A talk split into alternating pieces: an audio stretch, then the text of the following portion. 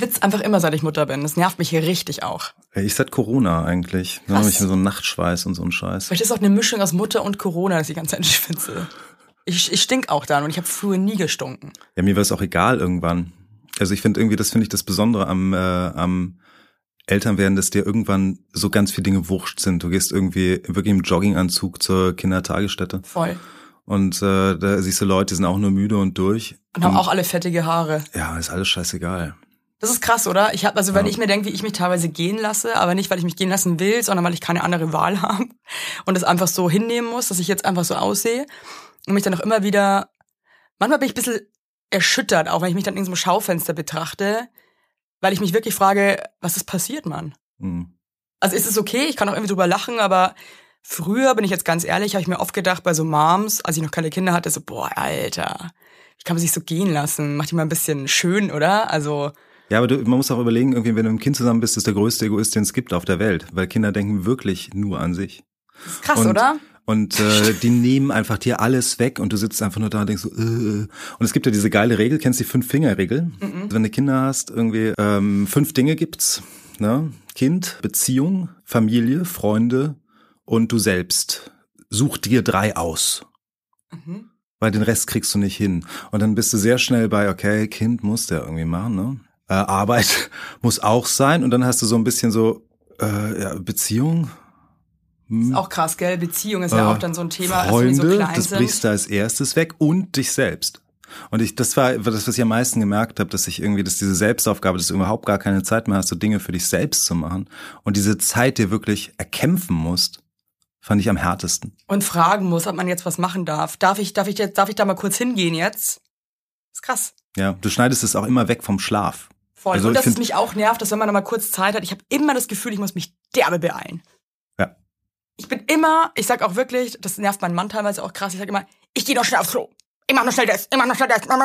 Der hat das nicht so krass wie ich, aber ich habe das Gefühl, ich muss alles in einem wahnsinnigen Tempo erledigen, weil sonst gibt Stress. Ja, ich finde auch, dass das Tollste ist, was man auch immer vergisst, der schönste Schutzraum in einer Familie ist das Klo. Also, da ganz viel, da wird viel geweint und viel gesessen und geguckt. Und einfach nur, weil das ist ein Raum, den kannst du abschließen und du bist allein.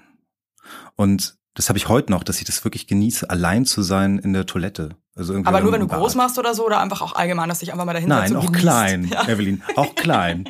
Und manchmal mache ich auch gar nichts. Manchmal sitze ich einfach nur da und starr vor mich hin. Ja. Oder, oder ich komme auf die lustige Idee, noch ein zweites Mal zu duschen oder so. Einfach nur aus, wo ich denke, jetzt ist Me-Time. Self-Care. Self-Care, zwei Minuten. Ich find's auch cool, das stimmt total, was du sagst, weil ähm, ich höre von ganz vielen Freunden mit Kindern, dass die Toilette wirklich ein, ein magical Ort ist, weil man sich da wirklich kurz zurückziehen kann oder einfach mal kurz weinen kann, ohne dass die Kinder das mitbekommen, dass man gerade ganz schlimm weinen muss. Ja, also macht euch die Toiletten schön als Familien. Vielleicht ist das ein neues Gesch- Geschäftsmodell, dass man so, so das noch zum schöneren, tolleren Ort macht. Ja, das ist auch das der Tragik an Berlin, weil die Toiletten hier überall so scheiße sind. Wir haben Glück, wir wohnen in so einem quasi Neubau und wir haben ein riesiges Bad und zwei Toiletten sogar. Das heißt, mein Mann und ich, wir könnten gleichzeitig Gemeinsam weinen. Breakdowns haben Find und, super. und jeder könnte sich in einem Bad einsperren. Finde ich perfekt. Ja, aber vorher war es auch beschissen. Also das Bad Mhm. war so groß wie ein Fingerhut. Ja, ist genauso wie bei mir. Konnte ich mich nicht mal umdrehen. Stimmt, ihr habt auch so ein ganz langes, schmales, ist ganz gell? lang, schmal mit so einem Luftschacht. Ja. Das ist irgendwie echt wirklich, äh, wirklich das hässliche. Die Wohnung ist total schön, aber das Bad ist wirklich der Abgrund. ähm, Aber trotzdem sitzt du da gerne und, und das, und das machen Kinder aus allem, dass man wirklich selbst mit dem hässlichsten Bad der Welt, Absolut. das sich dann zu einem tollen Ort macht. ja, das ist der wichtigste Ort in deinem Leben wird. Los geht's! Hoppe, hoppe. Hoppe, hoppe. So ist gut jetzt, jetzt reden mal die Eltern. Ganz ehrlich, wie es wirklich ist, Eltern zu sein. Viel Spaß mit einer neuen Folge Hoppe Hoppe Scheitern. Also ich glaube, das war das coolste Intro, was wir bis jetzt hatten bei, bei meinem wundervollen Podcast Hoppe Hoppe Scheitern. Hallo ihr Lieben da draußen. Wir sind schon mitten in der Folge. Heute habe ich einen total coolen Gast. Wir kennen uns gar nicht so gut. Wir haben uns eigentlich erst einmal gesehen, schreiben uns aber ganz oft über Instagram und du bist so ein Typ, den ich einfach sofort unheimlich gern hatte. Und auch das Gefühl hatte, ich kenne dich irgendwie schon vor lange, wo ich das gar nicht tue. Hallo Ben, vielleicht magst du dich kurz vorstellen, wie alt dein Kind ist, deine Lebenssituation, tralala und hopsasa. Ja, erstmal hallo Evelyn, schön hier zu sein bei dir. Mhm. Und danke für die Einladung. Ich bin nicht so äh, eigentlich so ein Öffentlichkeitsmensch. Ich bin Drehbuchautor. Und sehr busy, deswegen bin ich eh froh, dass du überhaupt hier bist. Ja, ja, ich habe nie Zeit, aber naja, das ist ja auch ein bisschen Thema hier. Ähm, bin Drehbuchautor, schreibe fürs deutsche Fernsehen und für internationale Produktionen. Äh, Drehbücher, Tatort, sowas. Einen meiner Lieblingstatorte hast du auch geschrieben. Echt? Welchen? Mhm. Kann ich mich jetzt nicht erinnern, aber das war wirklich der Geist. Das heißt, meine Eltern haben mich angerufen, weil ich habe noch stolz, äh, stolz erzählt, dass ähm, das ein Freund von mir, den ich einmal in meinem Leben getroffen habe. Ach, das war das mit den Ferien, wahrscheinlich die Ferien des Monsieur Moreau. Ja, letzten- das ist aber schon ein bisschen länger auch her, ne? Ein Ja, paar Monate. ja, ja. ja genau, genau. Ein paar Monate für mich als Mutter. Das war vorgestern, ich check nichts mehr. Und meine Eltern haben mich dann auch noch angerufen und meinten, das war großartig. Ja, das, der war, der war sehr schön geworden. Und äh, den größten Erfolg hatte ich mit dem WDR-Film, da war ich Emmy nominiert in New York. Ne. Ja. Krass. Da war ich einer der vier besten Filme der Welt, aber wir haben leider Echt nicht jetzt? gewonnen, ja, habe ich mir in den Arsch gebissen. Aber Hätte ich mir auch. das Schöne ist beim Drehbuchautor, du bleibst halt immer unbekannt. Ne? Aber jetzt hast du hier mal die Möglichkeit zu sagen, hey Leute, Ja, aber trotzdem irgendwie, äh, wer kennt einen fucking Drehbuchautor? Also irgendwie das ist niemand. Also jeder kennt irgendwie dr- 30. Annika Decker kenne ich. Ja, Annika Decker. Annika, das ist die einzige, die mir einfällt jetzt so spontan. Ja, die war auch viel in der Presse, weil sie ja so viel geklagt hat. Zu Recht. Ja. Hat ja auch ganz viel Geld bekommen. Zu Recht. Zu Recht. Aber äh, normalerweise ist er relativ unbekannt. Also es ist irgendwie ein Job, der, und das liebe ich ja, komischerweise daran, weil ich bin keine Rampensau.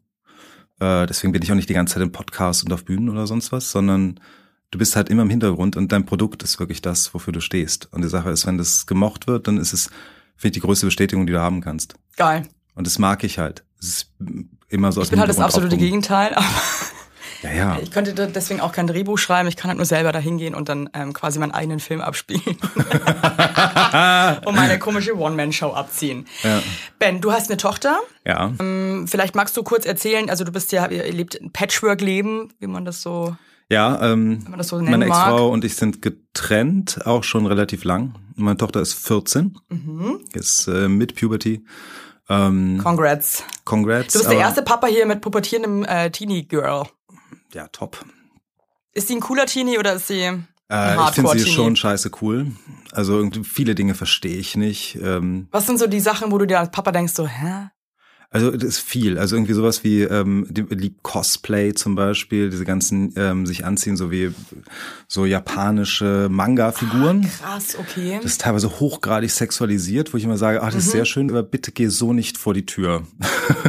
ähm, schminkt sich total viel und äh, findet mich sehr cringe. Und irgendwie, manchmal ist auch die, diese Jugendsprache auch wieder so geil, dass ich irgendwie das einfach nicht kapiere.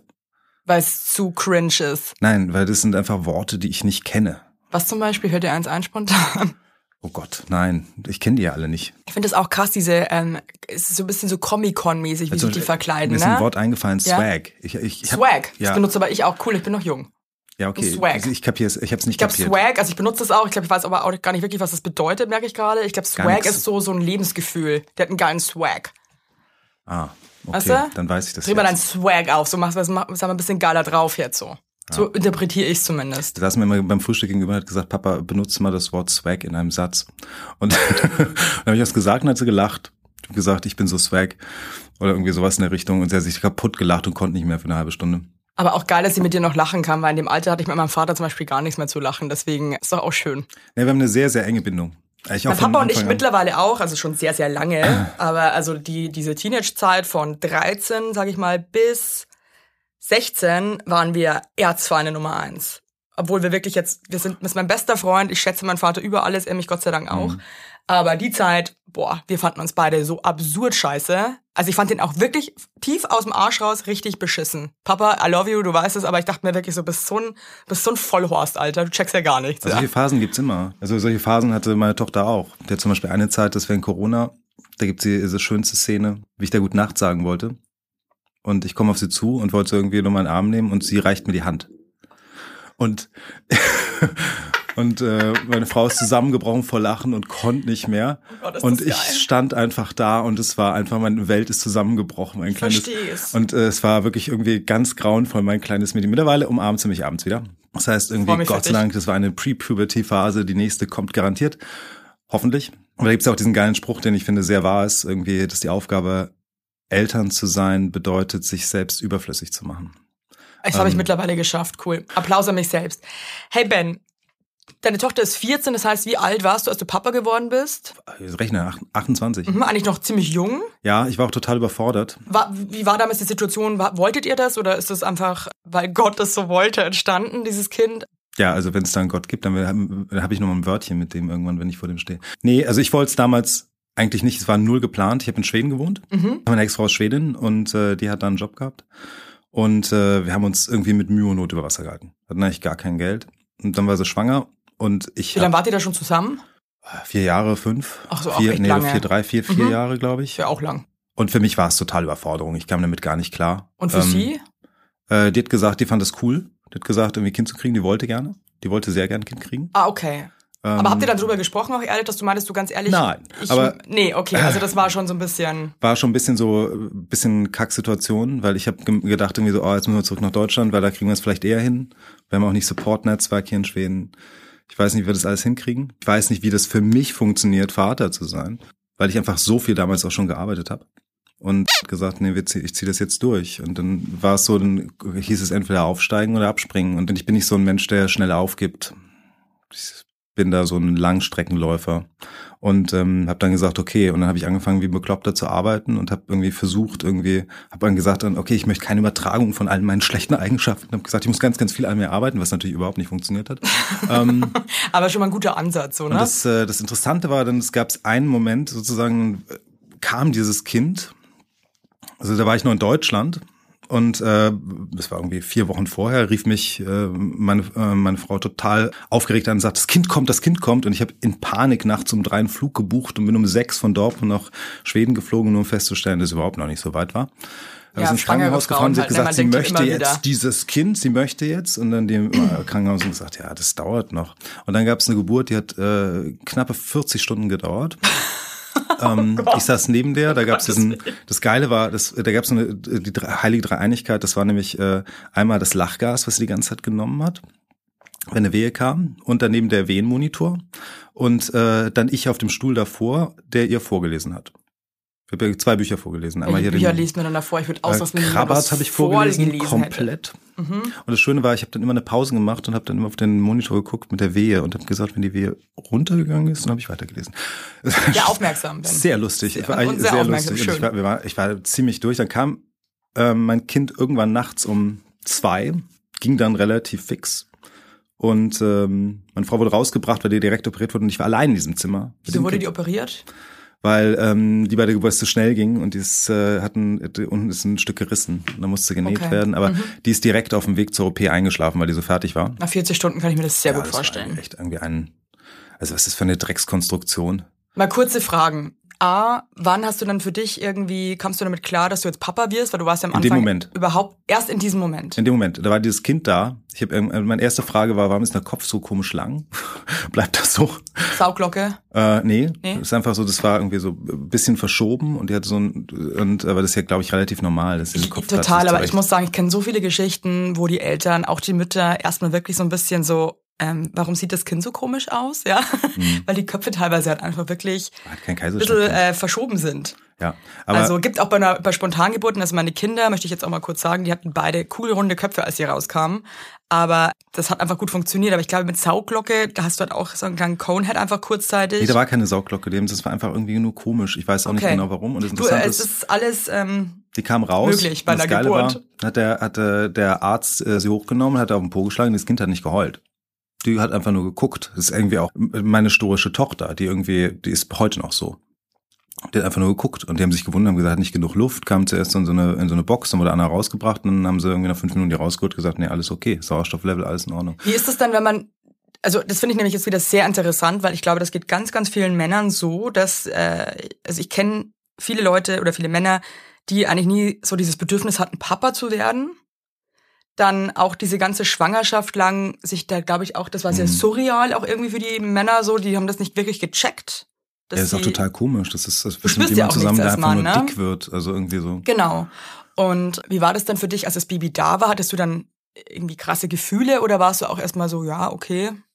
Ich glaube, das war der komische Moment. Also es war genauso, als das Kind da war, ich war allein. Dann kam die Krankenschwester, gab mir äh, meine Tochter auf den Arm. Und dann saß ich da mit der für sechs Stunden. Und es war für mich so ein Gamechanger. Und ich habe gemerkt so, boah, ich kann das. Boah, ist das geil. Oh, wie schön. Boah, ist das geil. Und es äh, war für mich einfach irre. Also einfach zu merken, dass dieses kleine Wesen da irgendwie plötzlich so in mein Leben gestolpert ist und mit einem Mal gesagt hat, irgendwie so, ey, Papa, ich bin jetzt hier deine Nummer eins. Ihr, also ihr habt ja immer noch ein sehr inniges und Ja, das ein wurde dann noch krasses krasser. Verhältnis, ne, das bei euch wurde dann beiden, noch ja. krasser, weil ähm, meine Frau dann so ein, eine Phase hatte mit Regretting Motherhood. Okay, warte mal, äh, Step by Step. Ja, Also das finde ich schon wieder. der wird zu schnell. Nee, irgendwie ja, ich bin ja auch mal so schnell, deswegen muss ich hier ein bisschen runterbremsen, damit wir hier nicht uns überschlagen. Ich finde es gerade unheimlich geil, dass dieses Wunder dann irgendwie einfach bei einem ankommt, wie bei dir jetzt, obwohl du wirklich eigentlich das nicht wolltest und man auf einmal einfach diese Liebe spürt und sagt so, hey krass, ich bin dein Papa. Ja, ich- ich denke, man muss halt immer irgendwie nach vorne denken und sagen, Situationen dann annehmen und irgendwie. Und das Interessante ist, dass die überraschen einen dann auch immer wieder, weil man, glaube ich, überhaupt gar keine Vorstellung hat, wie das ist. Warst du ab dem Moment dann so wirklich on fire oder gab es auch nochmal so einen, so einen Rückschritt, einen emotional, wo du dachtest so, fuck. Gab's nicht. Nee, also du warst von dem Moment an einfach leidenschaftlicher Papsi. Ja, ich glaube. Geil. Also irgendwie, und ich, dann war es so, dann habe ich die Ta Tage gearbeitet und dann irgendwie dann haben wir uns abgewechselt. Ging nicht anders. Dann noch Elternzeit, noch eine ganze Menge. Aber das Komische war, was darüber passiert ist, das war, dass meine Frau irgendwie gemerkt hat, dass sie überfordert. Von vornherein. Ja, ich glaube, das war Regretting Motherhood, äh, Depression oder sonst was. Und Mhm. War das und- von, von, von Beginn an, dass sie das, dass sie mit dem Kind irgendwie sich relativ schwer tat? schnell, relativ schnell. Also aus meinem, meiner Erinnerung, vielleicht liege ich da auch falsch. Ich habe wahnsinnig viel mit meiner Tochter allein gemacht. Hatte einfach einen unglaublichen Spaß, diesem Kind einfach die Welt zu zeigen. Und irgendwie war dann später irgendwann sehr frustriert, dass sie sich an nichts erinnern konnte, was vor vier passiert ist, wo ich gesagt habe, ey, mit bis vier kann man sich mit dem Kind einfach nur in ein dunkles Zimmer setzen und es ist scheißegal. Aber naja, ich hatte mega, mega Zeit mit Also du bist eigentlich voll aufgegangen in deiner Papa-Rolle und hast es voll genossen mit deinem Ja, ich Baby fand das einfach total am Start gut. zu sein. Ja, Beziehung Geil. ging, hat halt dann gelitten, weil natürlich irgendwie, weil du merkst, du hast es irgendwie, das war dann doch sehr separat. Wie hat sich alles. das bei deiner Frau dann geäußert, bei deiner Ex-Frau? Ähm, wollte die wirklich auch, dass das Kind dann einfach weg ist von ihr und wollte alleine sein? Oder Er wie? hat Sport gemacht und äh, Leute getroffen und die war einfach nicht, dann nicht da. Also irgendwie, du hast doch gemerkt sozusagen, und das Problem war, dass meine Tochter dann irgendwann, als sie ein bisschen älter war, auch sich gewehrt hat gegen sie, dass sie irgendwie immer zu mir wollte. Das ist natürlich auch verletzend dann für die Mama. Ja, ich habe auch blöd, ehrlich gesagt, das war ein blödes System, dass ich nicht irgendwie genau gesagt habe, dass irgendwie der genauso Abgrenzungen gezogen habe, sondern ich war halt immer der, der irgendwie immer der, der Spaßpapa. Und ich glaube wahrscheinlich auch, weil ich war im Ausland, ich hatte plötzlich nur dieses Kind um meine Arbeit und es war für mich irgendwie die gesamte Stabilität und die gesamte Welt. Und dadurch war es für das Kind halt das beste System, mit mir irgendwie zu fahren. Mit mir hatte sie irgendwie Spaß. Und morgens, wenn ich irgendwie ganz früh morgens irgendwie rübergegangen bin zum Arbeiten in dieses kleine Haus da auf dieser kleinen Scheißinsel, da war so ein kleines Nebenhaus, war alles so scheiße kalt. ähm, da hat die geschrien und, und getreten und also wollte so ein richtiges irgendwie- Papakind einfach dann so, ja. Richtig. Na, wir hatten dann noch eine richtig geile Idee. Da war die irgendwie ähm, eins. Da haben wir gesagt, ah ja, wir haben ja nicht genug Belastung. Äh, wir besorgen uns noch einen Hund. Gott. Hundewelpen. Eine Idioten, Alter. Scheißidee. Ja, also wirklich das, gar nicht. die dummste Idee. Ich möchte das jetzt nochmal an alle Welt rausrichten. Also schafft euch bitte keine Haustiere So an. dumm. Also in Also ich bin Alter. auch wirklich heilfroh und zwar, das war kurz vor meiner ersten Schwangerschaft. Ähm, da war ich auch als Frau mit Anfang 30 an so einem Punkt. Ich dachte mir, irgendwas muss sich verändern. Mein Freund fragt mich nicht, ob ich ihn heiraten will. Ich habe nichts, ich habe keinen Hund, ich habe kein Kind. Scheiße. Und ich habe damals immer auf die Hunde von Paula Lambert aufgepasst, zwei Golden Doodle. Wir waren eine Unity, die Hunde und ich. Und dann dachte ich mir so, hey, weißt du was? Ich hole mir jetzt einen Hund. Geil. Und ich habe da auch schon Kontakt aufgenommen mit den Hundezüchtern. Ja. Und ähm, du siehst wirklich den Verlauf von meinem Handy, ist sehr lustig mit den Bildern. Du siehst die ganze Zeit so Hundewelpenbilder und so, äh, weißt du? Und auf einmal kommt aber ein Ultraschall mit einem kleinen Herz. und äh, die Hundegeschichte bricht komplett ab. Und ich habe mir oft gedacht, danke Universum, dass ähm, diese Schwangerschaft ich dann noch relativ schnell bemerkt habe, weil da noch ein Hund dazu. Adios amigos. Also auch wenn ich so Mütter sehe mit Kindern und Hunden, ich zieh meinen Hut. Das Ja, ist wirklich scheiße, Also du hast, sorry. in dem ey. Alter warst du noch bekloppter, weil dieser Hund, der war halt irgendwie, war halt ein Welpe. Mit dem Windel durchs Wohnzimmer und der Hund lief hinterher und bis hier hinten in die Windel rein. Dann ging die auf und alles fiel kreuz und durch die Wohnung. Der Hund hat das gefressen alles und ich stand nur da und habe einfach nur geweint und gelacht. Also es war teilweise auch schon sehr lustig. Weinen und Lachen liegt manchmal sehr nah beieinander. Ja. ja. Ja, aber im Grunde genommen totales Chaos. Hattest du- über, total Überforderung? Wie fühlt man sich gegenüber seiner Paar, also ah, du hast ja deine Frau, ich weiß ja nicht, wann ihr euch getrennt habt, aber du hast ja deine Ex-Frau zu dem Zeitpunkt ja auch noch geliebt. Also ihr hattet ja eigentlich noch eine Beziehung, oder? Ja, Ist man dann irgendwie, mal ganz ehrlich, ist man dann manchmal sauer und denkt sich so, jetzt reiß dich mal zusammen, Mann, ich mache hier irgendwie alles alleine mit dem das ist Kind. total normal. Schon, oder? Das ist total normal. Aber ich glaube irgendwie, das ist, da hat man immer so Punkte, wo man so auf den Tisch schaut. Und sagt irgendwie, wir müssen das hier ein bisschen ändern. Und Ich stelle mir halt die Situation so schwer vor, weil ich glaube, das ist ja eh das, ist das Thema Nummer eins in einer Beziehung mit kleinen Kindern. Wer macht gerade mehr? Und hier, guck mal, wie viel ich mache. Siehst du das eigentlich Mhm. überhaupt? Diese ständige, diese Wertschätzungsscheiße, ähm, nenne ich das jetzt mal. Und dann aber jemanden zu haben, der halt wirklich psychisch, aber halt einfach nicht leist delivern kann, weil er einfach, also ich nenne das jetzt mal krank ist, ja. Also eine Mhm. Depression ist ja eine Krankheit. Und man hat aber trotzdem ja diese Gefühle, weil man sich trotzdem denkt, man scheiße, ich mache hier alles alleine. Wie bist du da damit umgegangen? Ich glaube, irgendwie ein, einen großen Fehler ist, den Menschen immer machen, dass man denkt, dass man Menschen erziehen kann drumherum. Das ist ja nicht wie Kinder und ändern kann. Ich glaube, das Interessante ist, wenn du in einem System bist, was äh, ungesund ist, ist der einzige Weg, irgendwie einen besseren Umgang damit zu finden, wenn du unzufrieden bist, irgendwas an dir selbst zu ändern, an deinem Verhalten und äh, gucken, ob das eine Wirkung hat. Weil ich glaube, Mhm. Menschen können sich, also ich glaube irgendwie auch dein Partner kann nur aus einer eigenen Überzeugung heraus einen Weg gehen, irgendwie Natürlich. sich anders zu verhalten. Und die sich, glaube ich, auch nur bedingt verändern. ja, natürlich. Ich glaube irgendwie, ich habe immer lange gesagt, Menschen können sich nicht verändern. Nein, sie können sich verändern, aber sie müssen das aus sich selbst tun. Und die Sache ist, wo ich dann immer gemerkt habe, okay, viele Probleme liegen einfach auch in mir. Also irgendwie, das hat lange gebraucht. Aber ich finde jetzt in dem Fall kommt ja auch noch dazu, dass dieser Mensch ja auch noch Depressionen hat.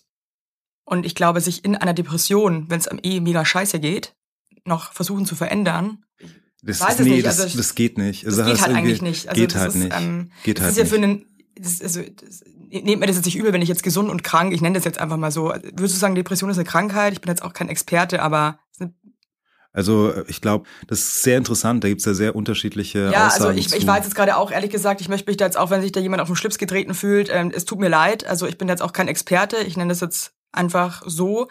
Ich wollte nur damit sagen, dass es ja für einen gesunden Menschen, Anführungszeichen, schon unfassbar schwer ist, teilweise klar zu denken, seine eigenen Fehler sich einzugestehen, zu reflektieren, was hier gerade irgendwie nicht cool läuft. Und Mhm. das ist halt einfach in so einem, so einer Situation mit einer Depression gemixt halt einfach fast nicht möglich ist. Und ich krieg das auch in sehr engen Kreisen auch mit, dass das sehr, sehr schwer ist.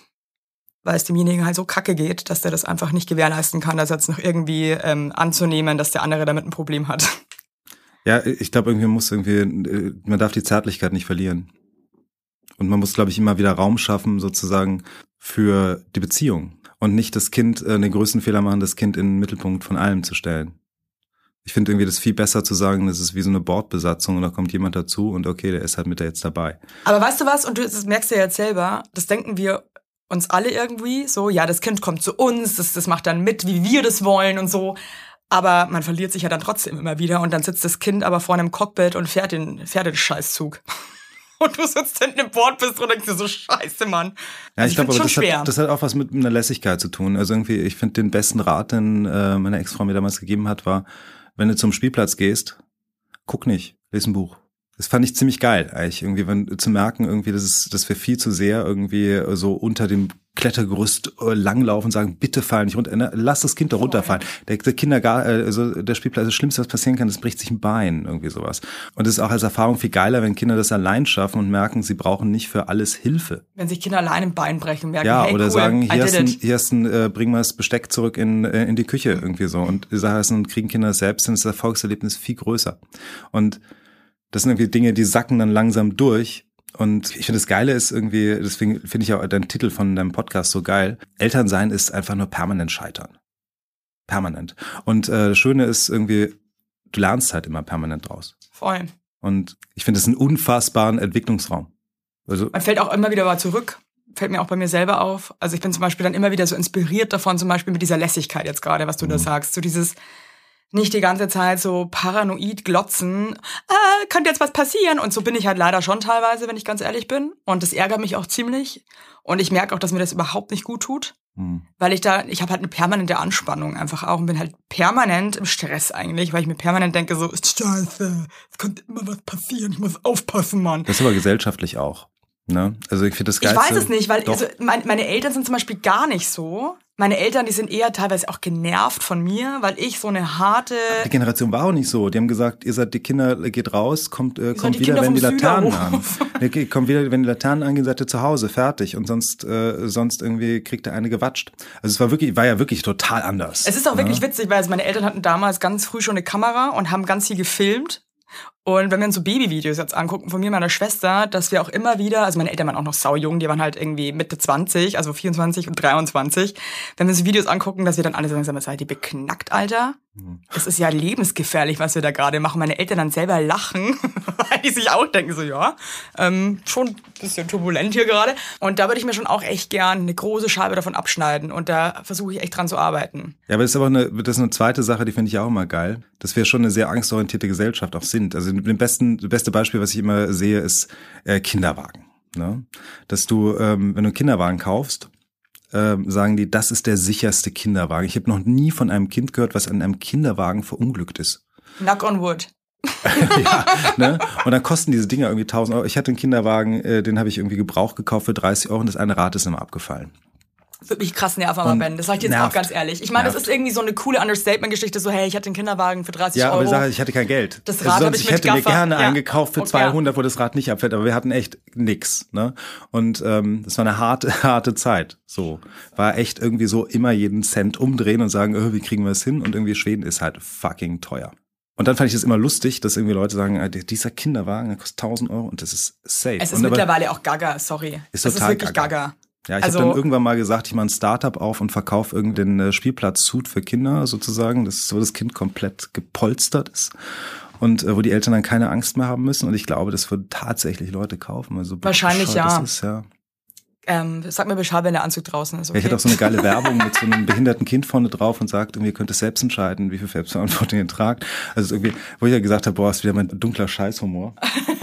ähm, aber ich habe gesagt, irgendwie auf die Angst, äh, wenn du da kannst du immer drauf drücken. Und ich aber glaub, findest du nicht, ist, ich bin überhaupt kein ängstlicher Mensch. Also ich wirklich, ich scheiß komplett auf wirklich ganz, ganz viel. So im Leben. Aber wenn es um Dinge geht, die ich liebe, um Menschen, die ich liebe, da bin ich schon ängstlich. Also ich mache mir das Sorgen einfach. Ich weiß nicht, und es wird mir ganz, ganz schwer, das auch sein zu lassen. Und auf dieses, ich habe eigentlich ein gutes Urvertrauen und bin so, hey, alles, was passiert, ist gut und gehe da mit Mhm. einem sehr guten Gefühl eigentlich hinaus in die Welt. Aber ich merke schon so mit meinen Kindern, also ich lieb die so, also ich kann halt, es klingt jetzt auch schon wieder so dumm, aber ich kann so krass lieben einfach. Also ich habe so viel Liebe in meinem Herzen. Wenn ich das jetzt sage, könnte ich schon heulen, weil ich die so liebe. Wirklich jetzt. Könnte ich jetzt echt heulen. Die heult Muss ich wirklich. heulen? Sie heult. Sie heult. Sie heult. Da Also ich liebe die einfach so krass und manchmal habe ich einfach Angst und denke mir so, scheiße. Aber das ist halt dumm. Angst ist immer Nee, blöd. das ist total super. Das ist total toll, dass du so fühlen kannst. Irgendwie, irgendwie, ich finde das großartig. Das, das, diese Gefühle sind auch total gut. Und Ich weiß, aber ich finde es auch manchmal irgendwie zu krass, weil manchmal, ich würde halt wirklich sofort beide, ne, wahrscheinlich würden das, würden das alle Eltern machen, aber man muss sich auch entspannen. Ich bin manchmal echt unentspannt. Ja, aber ist okay. Aber es ist auch irgendwie Man nervig auch, für man alle auch, Man Beteiligten. kann auch total unentspannt sein, das ist vollkommen Ich okay. eigentlich jetzt auch, weil ich eine nervige Mutter bin, glaube ich auch manchmal. Nein, aber das ist, irgendwie, das ist irgendwie total normal. Das ist total normal. Für dieses Kind tust du auch wirklich, abwische, du tust doch alles irgendwie. Wenn da eine Kugel fliegen würde, ich würde mir auch direkt reinschmeißen vors Kind. Voll, aber ich finde manchmal irgendwie so, warum ist das so schwer, frage ich mich für mich immer, mich so einfach mal, einfach mal ein bisschen lässiger zu sein. Manchmal schaffe ich es dann auch, aber dann gibt's wieder Tage, wo ich so psycho bin, mir die ganze Zeit denke so, die ist müde, schnell! Jetzt muss ich muss sofort schlafen jetzt. Alle sind jetzt ganz, also wirklich so einfach so, oh Mann, take it easy, Mann. Kenn ich. Ich habe das auch. So ein, Das nervt mich aber, weil ich auch merke, dass das für mich selber so anstrengend das ist. ist für dich viel anstrengender. Für die Kinder ist es wahrscheinlich auch anstrengend. Ja, voll. That's Ja. it. Also ich finde irgendwie so, wenn dich irgendwas nervt, irgendwie äh, geh's an, veränder's. Ich fand das Beste, äh, ich ein, äh, das Lustige war, meine Schwester hat mir irgendwie, als ich als Kind kam, weil ich habe ähm, drei Schwestern, Glückwunsch, geil. ähm, haben alle jeweils zwei Kinder und alle äh, sehr gesunde, sehr konservative Beziehungen. Ähm, Warum lachst du jetzt? Och, ich lache einfach nur, weil das Leben einfach doch immer wieder überrascht und äh, ich die Herausforderung suche. Und äh, die haben mir ganz viele Bücher geschenkt zur Erziehung, wie man Kinder gut erzieht etc. Und das Einzige, was ich aber gelesen habe, war ein Buch über Hundeerziehung, die neue Welpenschule. Ich würde sagen, es ist das beste Kindererziehungsbuch. Was es Welpenschule? Gibt. Ja, das habe ich komplett angewandt. Das heißt nämlich, der Trick ist, äh, schlechtes Benehmen ignorieren und gutes Benehmen positiv verstärken. Das ist nur positive Verstärkung. Ja und nein, muss ich jetzt aber sagen. Ne? Ich meine, das ist auch Ansichtssache. Also ich finde schon auch manchmal Kinder treiben es auf die Spitze mit ähm, so Sachen runterwerfen, zum Beispiel beim Essen. Und dann sage ich so, hey, hör auf, Mann. Hm. Und dann macht sie es nochmal und dann sage ich nochmal so, ich möchte nicht, dass du es auf den Boden wirfst, weil am Ende muss ich das wieder aufheben. Das nervt mich einfach. Finde ich nicht cool. Das Nee, du noch darfst Essen. nur nicht aufheben. Und dann merke ich aber, wenn sie es dann nochmal macht, und ich das wirklich ignoriere, dann hört die halt auf. Genau. Ich finde, du kannst es nicht bei allen Sachen machen. Also ich finde, wenn, äh, aber das ist auch wieder natürlich jedem seine eigene Attitüde, aber wenn die zum Beispiel irgendwie ihrer Schwester einen Finger beißt, dann ignoriere ich das halt definitiv nicht. Weißt du, wenn man jetzt mal Also- Versuch, wenn man einen Versuch mit dir, du gehst mit den Kindern auf den Spielplatz und nimmst ein Buch mit. Ich mache das heute noch. Ja, Ich probier's verstehe mal. null, warum ich jetzt gerade angefangen habe zu heulen. Doch, ich verstehe es komplett. Warum? Schäme ich mich schon wieder, dass ich geheult Nee, habe. ist total schön. Ich finde, Weinen tut schon gut, gell? Es tut total gut. Aber ich liebe das Weinen vor den Kindern. Ich weiß nicht, wie das bei dir ist. Wenn man dann so, dann schauen die an so an, weil die checken, dass man heult. Und dann ist man so, Hm. die Mama weint nur. Und versucht dann so, ähm, das so zu überspielen, was, glaube ich, voll creepy ist für Kinder. Wenn man weint und lacht gleichzeitig, dann hat man so, dann redet man auch. Ich rede dann so wieder so, das ist schrecklich. Äh, Weinen vor Kindern, finde ich, wäre vielleicht auch ein schönes Fernsehformat. Ja, ich, also ich finde es, äh, ich finde es super. Also ich finde irgendwie das äh, Emotionen zulassen, alles rauslassen. Das habe ich gemerkt. Ich auch, machen das- Kinder ja auch. Ich, glaub, das, ich verstecke das nicht mehr. Und die Sache ist, ich merke plötzlich, wie meine Tochter damit irgendwie viel besser umgeht. Und auch, äh, dass man eine ganz andere Ehrlichkeit und Offenheit entwickelt. Wann habt ihr euch dann getrennt? Wie alt war deine Tochter? Wir sind nach Berlin gezogen. Es war noch so ein Restart-Versuch, äh, der dann aber, dann war es relativ klar, dass es nicht klappt. Dann Habt ihr ist- euch einfach komplett aus den Augen verloren und Ich glaube einfach, wir hatten sozusagen das Schöne war, dass meine Frau und ich eine gute Zeit hatten, meine Ex-Frau, wir dann aber in sehr verschiedene Richtungen gelaufen sind. Und wir haben uns einfach so verloren. Und es war okay. Und natürlich ist eine Trennung dann immer so ein bisschen eher verbunden mit Frust und sonstigen Dingen. Man schmeißt sich Dinge an den Kopf. Es war da gar nicht so, also so stark. Das kam erst danach so ein bisschen. also habt ihr euch mehr oder weniger friedlich dafür entschlossen? Ja, sie ist, äh, sie ist gegangen einfach. Und ich habe es nicht aufgehalten, habe gesagt, das ist okay. Ich habe da, ich glaube, ausgelöst habe ich es, weil ich gesagt habe, irgendwie für mich funktioniert diese Beziehung nicht mehr so gut, weil es anstrengender ist gerade mit dir als mit Hund und Kind allein. Wenn ich das komplett alleine Mhm. schmeiße und ich muss nicht diese Diskussion haben, wer macht was irgendwie und äh, und ich gemerkt habe, irgendwie es war ein anstrengender, komplexer Raum. Das ist natürlich auch eine Ansage, ne? Ja, es war eine harte Ansage. Ja. Aber und wir haben dann versucht, das, wo ich gesagt habe, vielleicht kann man das sortieren, aber das war nicht mehr sortierbar. Leider.